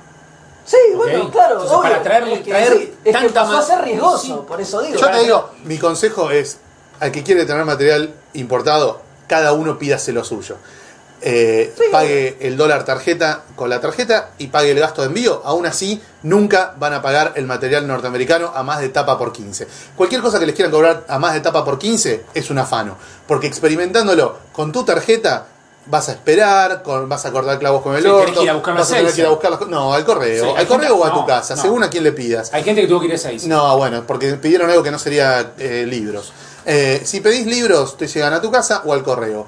Eh, pagando el gasto de envío de cualquier eh, eh, tienda virtual de Estados Unidos o de España o de donde sea, y pagando el dólar eh, con el 35% de recargo de la tarjeta, vas a terminar pagando el dólar a por 15 como máximo. Yo- Entonces, es cualquier que- cosa que te cobren de dólar por 15 para arriba es un afano. No, a ver, eh, a ver, no, no sé si es un afano. Bueno, está bien, digamos, porque lo- si tu costo es, es vos bien. trayéndotelo es por 15. No, como máximo dije que Bueno, 15. está bien. Puede ser por 13 también o por bueno, 12. pero el- según los descuentos que consigas y demás. obviamente, pero si el máximo es 15, está bien. Porque además no, no seamos boludos. También es obvio que el que más compra, más descuentos obtiene. Sí, Eh. Hay una el, cosa. el- el dealer norteamericano no le compra lo mismo al que compra un libro que al que compra 30 No, libros. obviamente. Entonces, el que trae 30 libros consigue más barato que el que trae uno solo. No, sí, Su obvio. costo automáticamente baja en el volumen. Más No vale, más hay, con hay eso. una cosa, me parece que el que, el que, digamos, a mí me ha pasado de comprar precios que, sab- digamos, de comprar libros que sabía que los estaba comprando un poco más caros, que me estaban cagando, pero hay veces que, hay dos cosas, a veces te gana la calentura Bueno, y decir, lo tengo por, por lo menos no decir, si me cagan soy consciente, Si, ¿no? se- si te cae- si te gana la calentura, después no podés protestar nunca más. Obvio. Eso que, que- que con lo que empezó este, este mini debate de Fede diciendo se fueron al carajo con, por los, con los precios, con una indignación que yo comparto, vos ya no la podés compartir. Porque vos fuiste a pagar el precio genocida No, no, sabiendo que te estaban cagando. Por eso te digo, hay Ya una cuestión. No te podés indignar. Hay una cuestión. Claro, obvio, no, obvio. es que uno elige. Vos mismo agarraste el comprar. chumbo, vos mismo agarraste el chumbo del delincuente, te lo pusiste en la cabeza y te vaciaste el bolsillo de todo lo Yo que el delincuente te pidió. es que uno sabe dónde compra y uno sabe lo que paga y uno intenta saber cuándo lo están cagando y cuándo no. Cuando vos sabés que te están cagando, sí, no tenés derecho al pataleo, porque fumatela, No. pagalo con tranquilidad. Lo que yo cuento al margen de todo Y a esto, veces no, y a veces no cagando, es lo que yo dije, arranqué diciendo, digo, me parece que los precios se fueron a la mierda, digo, o sea, hoy el precio del mercado de Panini es como vos decías, eh, tapa por 20, y lo que entra, lo que el distribuidor oficial de Panini te vende ese precio, entonces ese es el precio oficial, digamos. El tema es que- Vos podés traértelo de otra forma, digo, pero el precio comercial a la venta al público hoy es ese, Bueno, pero porque eso- es el precio al que te lo trae el Claro, distribuidor. pero eso es un incentivo para gambetear el sistema oficial y traérselo de Querusa. Y bueno, sí, Sí, obviamente, o sea, pero sí. lo podés hacer de manera Sí, minorista, sí, digo, sí, para claro, vos, digo, claro, como comerciante Por no. eso yo recomiendo siempre Pero jugar sí. a la individual en este Sí, caso. obviamente. Eh, eh, eh, es un caso donde claramente lo colectivo conspira contra tu propio interés. Y sí, sí, obviamente, Porque- desde el momento que los precios se fueron al carajo y ya no hay ningún tipo de filtro, porque en algún momento uno pensaría que de pronto un distribuidor que trae masivamente mercadería argentina y qué sé yo, debería poder conseguirte un mejor precio que que vos se lo pidas a una comiquería a España. Pero no es así. hubo, me parece que a finales del año pasado. Pasaba, ¿eh? El año pasado era así, ¿eh? Digo, todo lo que era material por lo menos español, siempre convenía comprarlo acá, porque, a ver, por ahí había una diferencia, pero era ahí. Lo que te hincha las pelotas es que este año- Amazon España no tiene descuen- los descuentos de tapa que sí tiene Amazon Estados Unidos. Claro. Eso es, es algo que le resta. Claro, bueno, Eh, al margen. Pero me parece que el año pasado había tanto miedo con el tema de Seiza, de retiro, que esto, que te hinchaban los huevos, que 40 formularios, que hubo como que todo el mundo se volcó masivamente a los dealers. Y ahí hubo una primavera, de, digamos, de, de dealers que sabían que si vos pedías por Amazon no pasaba nada y que empezaron a traer. Y yo no sé hoy por hoy de todo eso. Hoy yo, hay 20, 30 dealers que surgieron nuevos, no Sí. sé cuántos de esos siguen estando. Bueno, la gente se vio que en línea general, yo por lo menos de mi experiencia cuando pedí Amazon, pagaba el envío más caro, me salía 100 mangos más, pero lo pedía un lunes y el jueves lo tenía en mi casa. Es decir, ya fue por 100 mangos más. Ya está, cuando está gastando, digamos, esa guita, decís, bueno, listo. O sea, Sí, también empezó a aparecer todo el tema este de, de los libros de Planeta a precio de oro. Ah, bueno. ahora sí. que ya, viste, ya es definitivo. Porque digamos que el son año, los últimos bastiones. claro, el año pasado Lo puedes cobrar lo que quieras. Alguien te lo va a comprar. El año pasado, creo que a principios del año pasado, entró el último cargamento de Planeta. Entonces, el año pasado todavía fue de, de incertidumbre. De decir, eh, bueno, no sabemos, estoy hablando en realidad no el pasado, el anterior, Claro, el el 13, 2013. claro. Eh, fue como el de incertidumbre. De, y no sabemos, seguro después aparecen en saldo, estos tipos no deben haber destruido nada, deben estar en un container escondido y van a aparecer. El, no, el container yo. mágico, ¿no? Que tiene. Claro. Lo tienen que anotar un pirata. ¿viste? Eh, seguro. El arca ver, de la alianza. ver, no, es la no es la primera vez que ha pasado, no Obviamente. jodamos. Eh, entonces, digo, estaba eso, ya pasó mucho tiempo y como que el año pasado fue, bueno, no, se está, se acabó. Y la verdad que también, eh, sumado al, al- al aumento del euro, etcétera, esas cosas se fueron a la mierda, están cobrándote Absolute 1500, 1800 pesos. Yo no lo puedo creer, libros que valen, no sé, Sí. 35 euros de tapa, Sí, no, 40 no. euros de tapa. Y pero es lo que dijo, digo, hay gente que lo paga, entonces por eso lo ponen a la venta. Vos ves en por Si yo veo en internet, en los grupos de Facebook de gente que compra y vende cómics, salen con unos precios disparatados y, y los venden, ¿entendés? obvio, más vale. Un comic book de mierda de 1991, chotísimo número de una serie mediocre, 40 pesos vendido. Sí. Están todos locos, Es que boludo. sí. Bueno, yo tenía una frase de cabecera en algún momento que, que, que siempre la usaba con este tema, que era, mientras haya pelotudas que, pelotudos que compran, va a haber hijos de puta que venden. Sí, claramente. Porque en el fondo es eso, porque uno incluso cuando tiene cosas para vender, ves lo que venden y lo que pagan cierta gente que decís, no, pará, esto lo podría vender 100 pesos, pero soy un boludo, porque el otro lo está vendiendo a 400 y lo vende.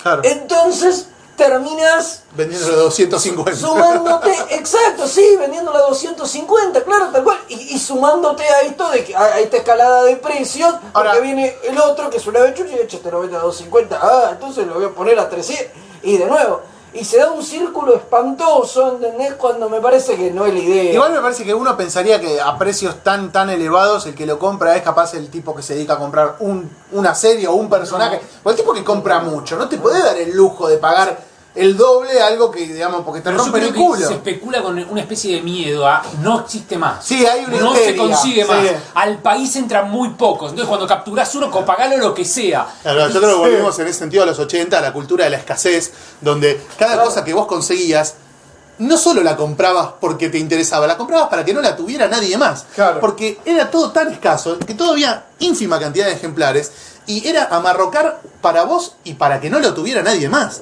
¿Entendés? Entonces es como que volvimos a esa cultura de duelo, donde el que gana el duelo se lleva el premio, ¿entendés? Eh, es una cosa muy, muy, muy me parece loca. que el- el que- Eh, Resulta que solo los millonarios pueden participar de una especie de cacería del tesoro, donde hay un solo tesoro, ¿entendés? Donde se te fue ese ejemplar y no hay ningún otro. Bueno, yo creo que hay que romper con esa lógica, ¿no? Y de alguna manera eh, la oferta tiene que volver. Hay- Y también dejar de, sorry, No, dejar de tilinguear tanto con el tema de las editoriales extranjeras, de las ediciones extranjeras. Digo, si tenés a SC y Omni publicando en Argentina un montón de títulos, bancá la edición argentina, no vayas a pagar Ah. un huevo y la cáscara del otro por la edición gallega, ¿entendés? Hay que ser medio forro, también está bien. Después viene SC, eh, SC y te publica el Superman Unchained cortado eh, con el cacho de abajo, ¿viste? Que es un bochorno lo que hicieron, no se puede creer. Vi- ¿Viste la edición No, sudamericana de Superman Unchained? Bueno. Sí, es una Eh, vergüenza. creo que te pegás un tiro en un huevo. Viste que SC hace poco relanzó toda su línea achicando el tamaño hacia el, hacia el formato de OVNI, digamos, Sí. que es el lógicamente más viable para publicar en Argentina. Con Batman, con todas estas series que relanzaron, achicaron los eh, archivos, digamos, Sí. que venían de, supongo, de Estados Unidos, para imprimirlos más chicos. Con Superman Unchained no achicaron los archivos, simplemente los acharon. ¿Entendés? Entonces, la página de Jim Lee en un momento se termina y los personajes se ve tipo los ojos, la nariz y todo lo que viene abajo no lo ves la en la viñeta de abajo.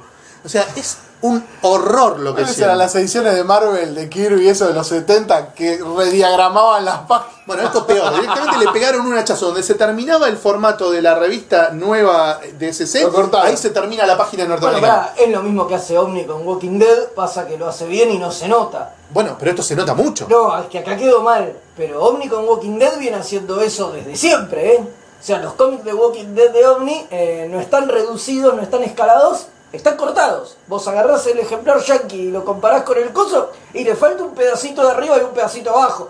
Claramente está mejor estudiado, acá quisieron hacer lo mismo y le salió como el culo. Posiblemente el que cortaba la revista no sabía por dónde, digo. No, porque también es verdad que el tipo que corta las revistas es un empleado de una imprenta al que le chupa un huevo y el margen de error y de que dos números queden iguales Bueno, y caigan en el mismo lado. Pero si achicás la de. Batman, ¿por qué no puedes achicar la de Y Superman? no sé, Digo, calculo que porque Sí, y, tenía y más hablando dibujo. de ediciones extranjeras, me, por un lado me gusta y por otro lado me da bronca los de- tomos de Salvat de Marvel. Ah, Que están muy Ah, buenos, sí. que los trato de seguir, que se los compro casi todos a, a mi hijo. Y sa- en todo el año creo que salieron tres. sí, hay, un- hay, hay quilombo por eso, porque nunca se sabe. Primero decían que era un tema de la distribuidora, después decían que era un tema de que no habían arreglado, que no sé qué cosa, pero sí, salieron seis creo. Muy pocos, y en Brasil ya van por, lo, creo que va por el triple de lo que se llevó acá. La distribuía Briet, que distribuía la comiqueando. Sí, en una época distribuyó la comiqueando. En una época. Eh, pero creo que cerraron. Y aparte mucha gente Y- dejó, dejó, la, dejó la colección. Y sí. Porque hinchado la bola de esperar. Que no salieron de más. tres meses, claro. Más de tres meses. Entre una y otra Ah. pasaron como seis meses. Sí, sí, sí, sí, sí. Sí, Sí, hubo eso- dos baches jodidos. Hubo uno hasta que salió el de Hulk Ah. y después de vuelta otro entre el de Hulk y el de Wolverine que, que salió ahora. O sea, se mandaron dos baches.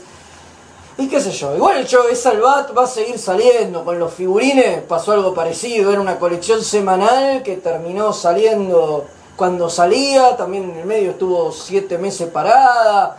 Qué sé yo, pero eventualmente salió y salió toda. Salió Tardó cinco años, seis años en salir, no me acuerdo cuánto. los 80 muñequitos. Pero, pero salieron todos, o sea que yo ese nivel digo, tengo fe, yo creo que va a seguir saliendo, ¿no? Sí, no porque le otra cosa muy pedir rara es que los libros, vos te fijás el, el tomo del libro en el lomo y salió el número 6, el 28, el 14, Sí. el, el- Ah, no, no, no, no tienen el orden, orden, sacan el orden que quieren. propósito. ¿Por qué se le da a propósito? Para publicar material de distintas épocas, porque si vos ves la numeración, la numeración es correlativa por épocas. El tomo 1 es de 1980, el 2 del 81, el- y así, ¿entendés?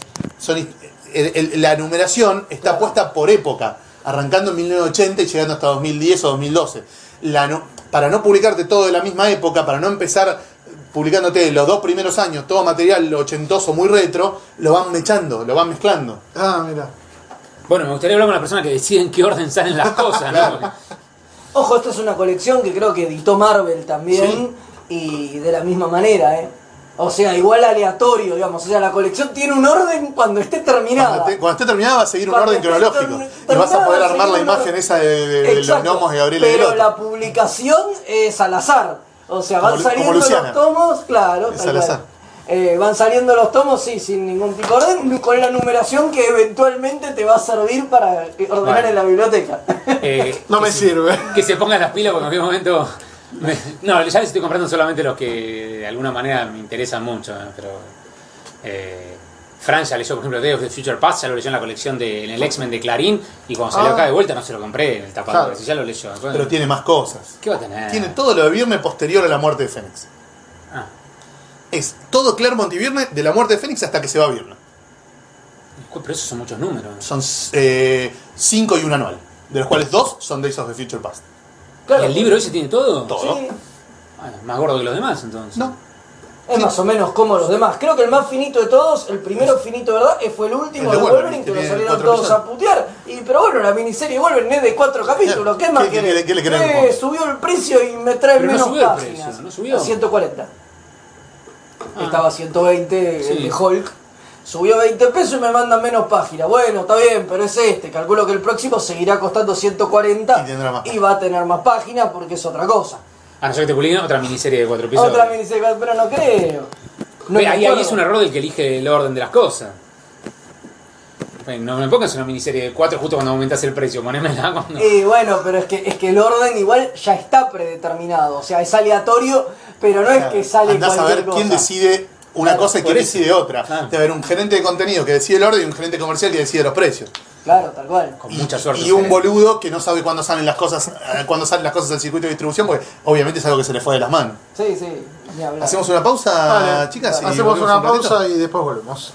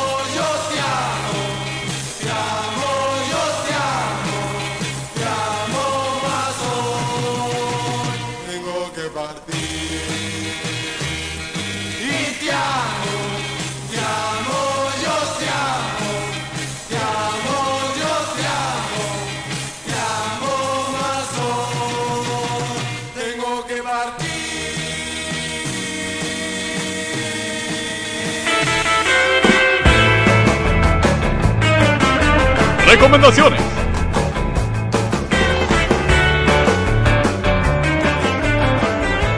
Bueno, muy bien, estamos en el segundo bloque, ahora ya con las recomendaciones. Andrés, No, bueno. ¿querés recomendar? Vos sabés que yo nunca recomiendo nada porque todos los días leo historietas para comentar en mi blog. 365 cómics por año, Bueno, ya empezó su sexta temporada. ¿Cuál es el balance 2014 del blog? Eh, y fue el año más exitoso del blog. Tuvimos ¿Sigue? el mes. Sí, sí, sí, claro. Bueno, sí, ya sigue, porque obviamente ya empezó el 2015 Eh, Gozo Sana al Retentive. claro. Y si terminara, terminaría el 31 de Obviamente, diciembre. por supuesto. Eh, tuvimos el mes de mayor cantidad de visitas en la historia del blog, fue marzo del 2014, y los dos posts que más veces fueron leídos son posts del 2014.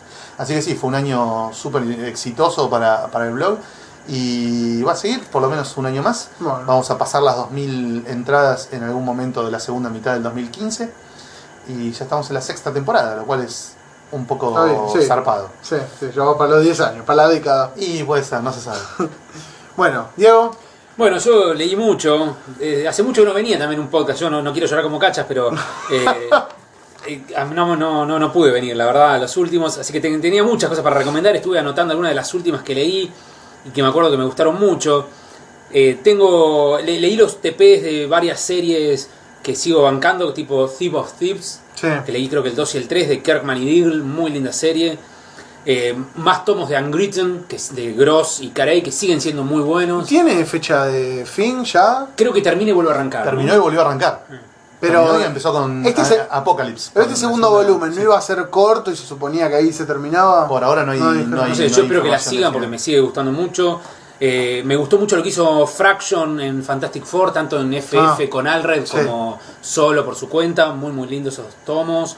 Me gustó lo de Brubaker con Daredevil, la parte en la que está en la cárcel, que tiene, es, es buenísima. Brubaker da cátedra. Eh, me gustó mucho Saga, sigo bancando volúmenes 2 y 3, que avancé hasta ahí. Eh, Bogan me sigue gustando Es mucho. buenísimo, o sea. Es muy lindo Trillium de Jeff Lemire, Ah. que se hizo en Vértigo, también está muy, muy lindo, es Ciencia ficción interesante. rara, ¿no? Sí. Me- hablando de ciencia ficción rara, me gustó Black Science de Reminder y Escalera, ¿no? Remender y Mateo Escalera, claro. Muy lindo Black Science, una propuesta muy loca, muy interesante. Espero que, que leer más porque te deja con muchas ganas de más todos los números. Eh, leí un TP viejo que es Trinity de Matt Wagner con Superman, Batman y Wonder Woman, muy bien Ah. armadito, muy lindo. Eh, de edición argentina me gustó mucho una, eh, el número de Thomas Ott que se editó acá, pero Es de un autor suizo. claro. muy lindo, muy lindo, el número muy interesante. Una Y- gráfica toda muda. Sí, muy está buenísimo. me gustó eh, los libros de Dago que hace de Woody Gómez, los últimos que salieron, El Oro del Inca y La Cuestión Real, creo que son los dos de este Son los dos últimos que salieron, sí. Los dos muy buenos. Ediciones de Comicar. Y Tristeza de Rellén y Mosquito también. Me sorprendió, no, nunca lo había leído en La Fierro y leerlo todo junto me gustó. La verdad que mm, muy, muy cosas muy muy lindas leí este año. Está bien. ¿Y qué leíste que no te gustó? Ah, no me acuerdo. La- la- las ¿Qué es deleteé, esto, loco, esta mierda que leí? las deleteé rápidamente. Eh, mierdas que leí mucho, mucho. Eh, no, no quiero, no quiero decir. Eh, no, no, no, no quiero porque la verdad me, me las olvido rápidamente, pero Está bien. eh, quisiera hacer memoria y acordar alguna muy chota, pero no, no, no, no voy a ser justo porque me, Habría que hacer un día un podcast de, de cuáles las grandes decepciones que uno agarraba así con entusiasmo, Fede. Bueno, eh, la verdad que yo durante el 2014 leí súper poco y me propuse en el 2015 leer más porque tengo, porque haber leído poco no quiere decir haber comprado poco. Entonces tengo toneladas de material acumulado, pero la verdad que bueno, en el 2014, viste, me mudé, cambié de laburo, miles de cosas, entonces como que perdí el hábito de, de sentarme a leer y qué sé yo por estar en otro lugar, tengo menos espacio, en mi casa donde me mudé, como me mudé solo es más chico, digo, es distinto, digo, se me complica, pero por el otro lado laburo en una comiquería, entonces eh, tengo margen un de- montón de material ahí y estoy leyendo mucho las boludeces que se publican acá y salen acá, pero la verdad que de eso no hay demasiado para recomendar. Eh, más allá de Spider-Man de, de Dan Slott, que era lo que, lo que hablábamos antes con, con Andrés, me parece que está muy bueno. La de OVNI editó el primer tomo de, de Amazing, digamos. Ya creo que el podcast anterior había recomendado Superior, que Sí, me había gustado mucho sí, sí, sí. todo su ramo. Bueno, arranqué con lo que sigue y la verdad que el primer tomo que editó OVNI me, me- me gustó muchísimo. Me gustó muchísimo. Después leí el final de Sweet Tooth, una serie que ya alguna vez recomendé y que vuelvo a recomendar. Termina Gran final.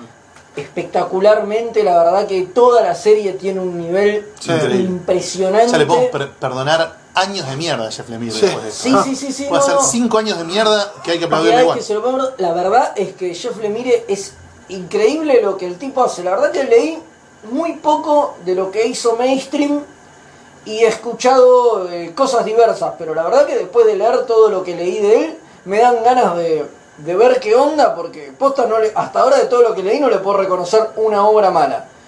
Leí eso y leí también eh, Underwater Welder, Ah, que otra de Lemire, que también me pareció Más rara que la. Es, Buenísimo. Es como una versión extraña de eh, Barrio Lejano de Taniguchi. tal cual. Es pero como una remake extraña, extraña, de Barrio Lejano. claro, es el mismo argumento.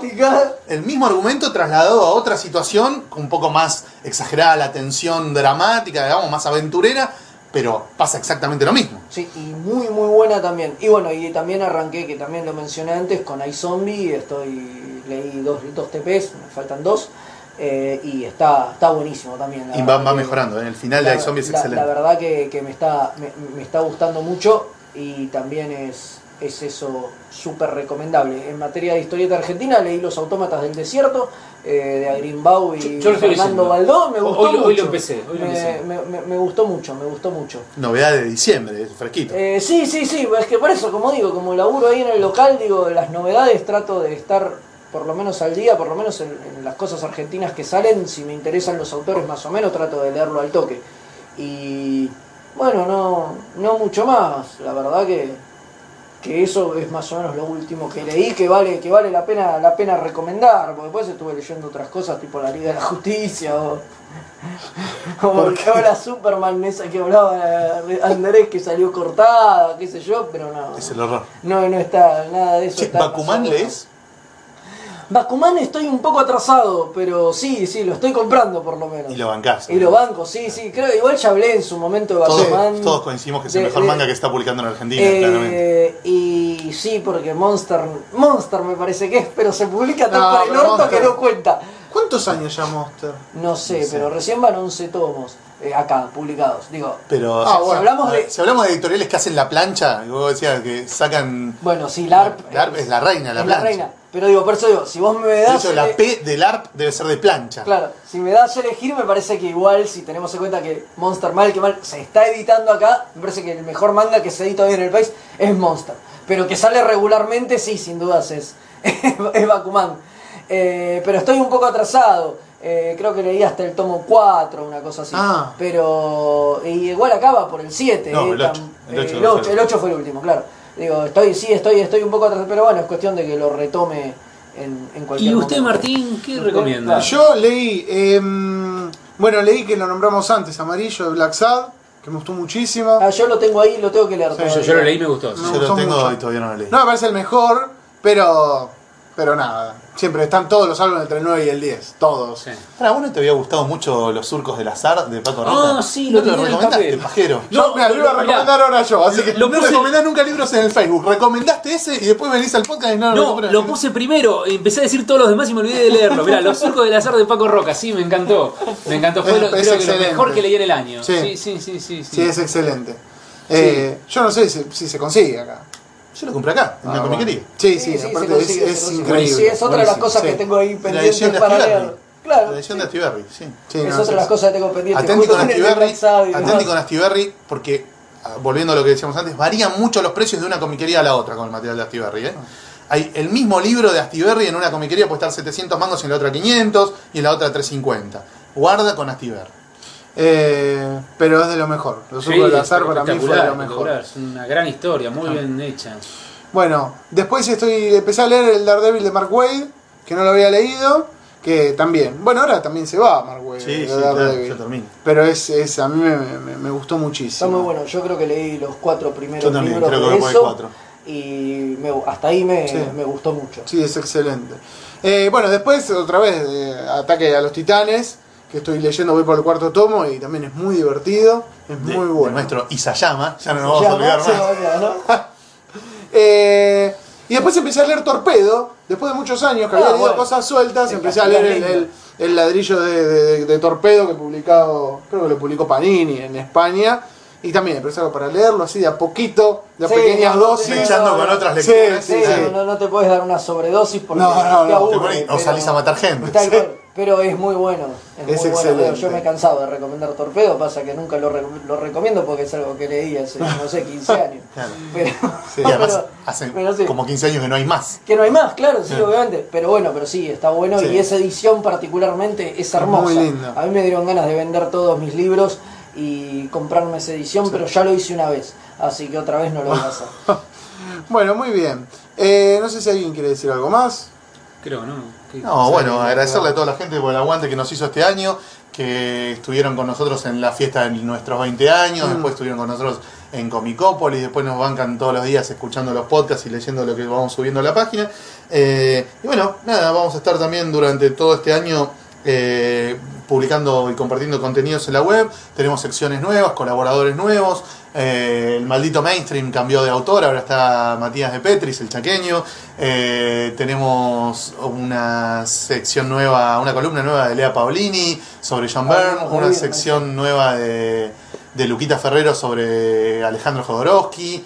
eh, una sección de una chica nueva que se llama Anatole sobre que se llama Apocalyptic que es como el mundo de la historieta con una visión muy muy femenina muy interesante yo me hice cargo de Santo Grial que la dejó Luquitas para agarrar la de Jodorowsky Eh, vamos a tener unas cuantas unas cuantas cosas nuevas notas eh, entrevistas eh, bueno básicamente lo mismo de siempre pero renovando un poco y seguimos con Vértigo, seguimos con Ghibli, con todos los clásicos, digamos, de- del sitio Comiqueando, sumando tiras también.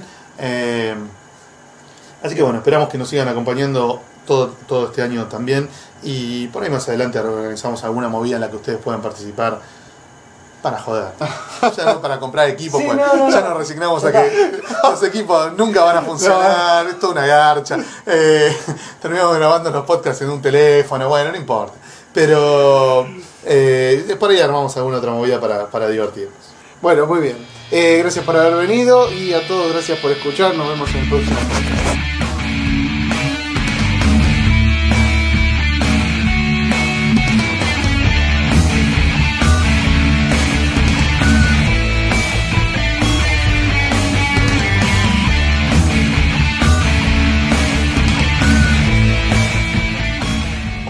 Amigos, estamos una vez más aquí en estas tardes de comiqueando.